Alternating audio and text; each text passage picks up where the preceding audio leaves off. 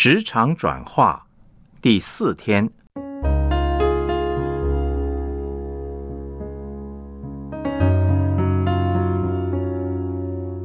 呼召的目的。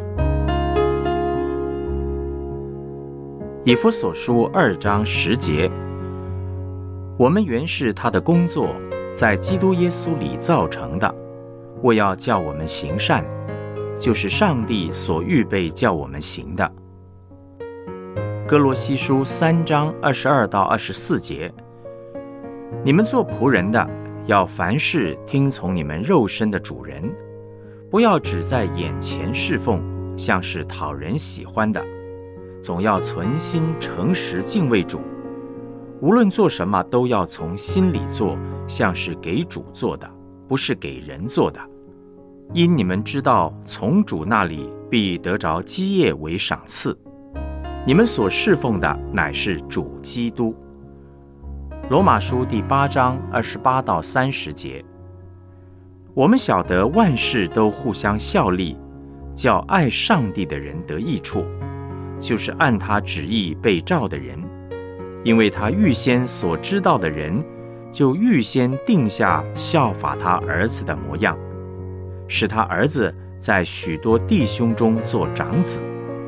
预先所定下的人，又召他们来；所召来的人，又称他们为义；所称为义的人，又叫他们得荣耀。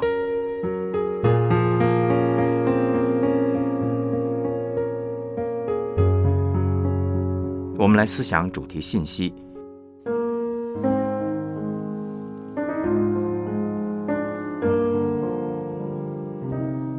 中世纪路德改教之前，一提到呼召呢，大家想到的就是要到教会或是修道院做传道人。但改教家却提出更新的主张：每一件为耶稣做的事情都是呼召。这当然。包括了在教会的服饰。不过改教家呢，把呼召扩大到家庭和职场，都是上帝给我们的呼召。在中世纪工业革命之前，家庭和职场是同一个领域，无论是耕种、畜牧或从商，所有职业都代代相传。所有的人出生在哪种家庭呢？就会做哪种职业，所以当时他们没有离职的观念。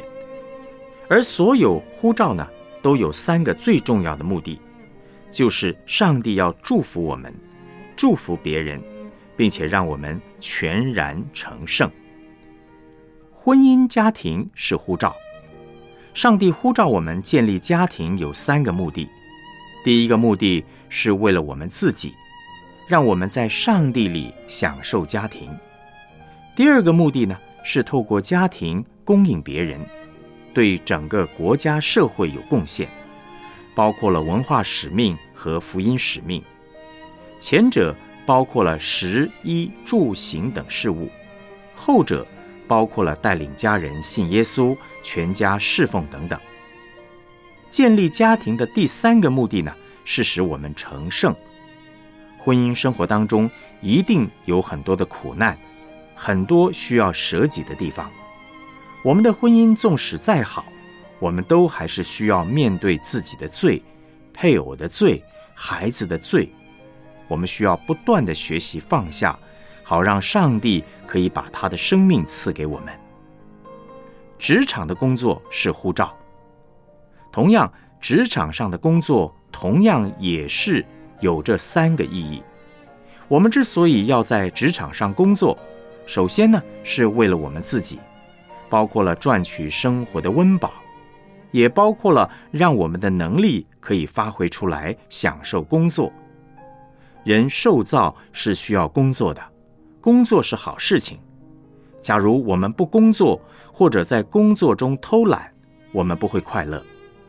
而理想上所谓的退休，也不是不工作，只是换个工作，换个角色而已。不工作的人绝对不会快乐，在家里乱七八糟，该做的事情没有做完，该回的信没有回，我们不会快乐。当我们把所有的事情都做完，心里呢会感到很快乐。不好好工作的人，不会有真正的安息。在上帝的旨意里，人受造是要工作的。我们以后到了天上，不再有家庭的侍奉，因为天上没有家庭制度，所有人都不嫁不娶。到了天上，也不再有地方教会的制度，因为耶稣直接掌权，做我们的王。但是天上呢，却依然有工作，我们天天在那里侍奉他。虽然我们不太能够想象在天上。和上帝一起同工是什么样子？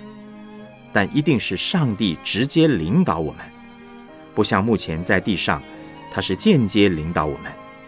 但是我们在地上的时候，就要开始学习被上帝直接领导。第二呢，工作是为了别人，工作是上帝的左手，也是上帝的右手，是在执行文化使命，也是在执行福音使命。第三呢，工作也是为了要让我们全然成圣。不管我们担任老师、医生、护士或是其他的角色，在职场中都需要对付老我，放下自己，遵行上帝的旨意。所以，我们每一次工作都要来到上帝面前祷告，一方面借着祷告把上帝的工作做好，另一方面。则是借着工作推动我们祷告，让我们从外院圣所一直进入到至圣所，让我们变成一个有恩典、有真理的人。不论工作就是祷告，或祷告就是工作，核心呢都是要活在上帝的面前。我们为着主，靠着主把工作做好，并且也为着主，靠着主。把我们这个人建立起来，这需要有圣灵的工作，否则我们的工作就做不好，生命也无法成圣，无法活出上帝给我们的呼召。教会侍奉是呼召，在教会的侍奉是呼召，上帝呼召我们出来在教会服侍，一定会给我们服侍的本钱，在教会服侍。我们所拥有的本钱叫做恩赐，我们领受呼召，也就领受了恩赐，可以在教会服侍弟兄姐妹。在服侍的过程当中，我们是自己先领受了上帝的恩典，经历了上帝的同在。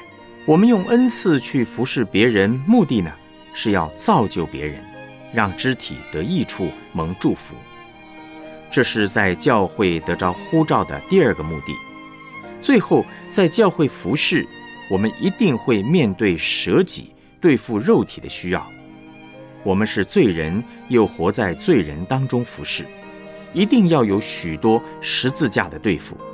因此，在服侍的过程中，上帝透过了服侍，让我们生命成长、突破，成为更加圣洁、成熟的器皿。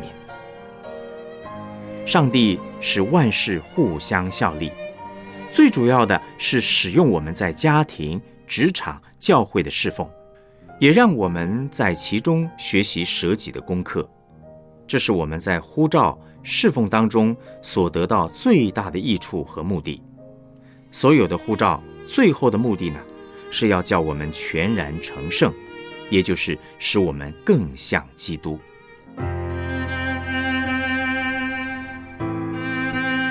我们来思想两个问题。进食祷告期间，重新寻求上帝对自己一生的呼召，包括了使命和意向为何？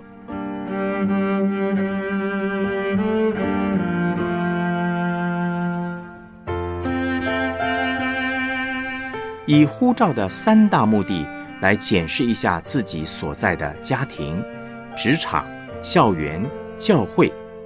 目前你最需要突破的是哪一件事情呢？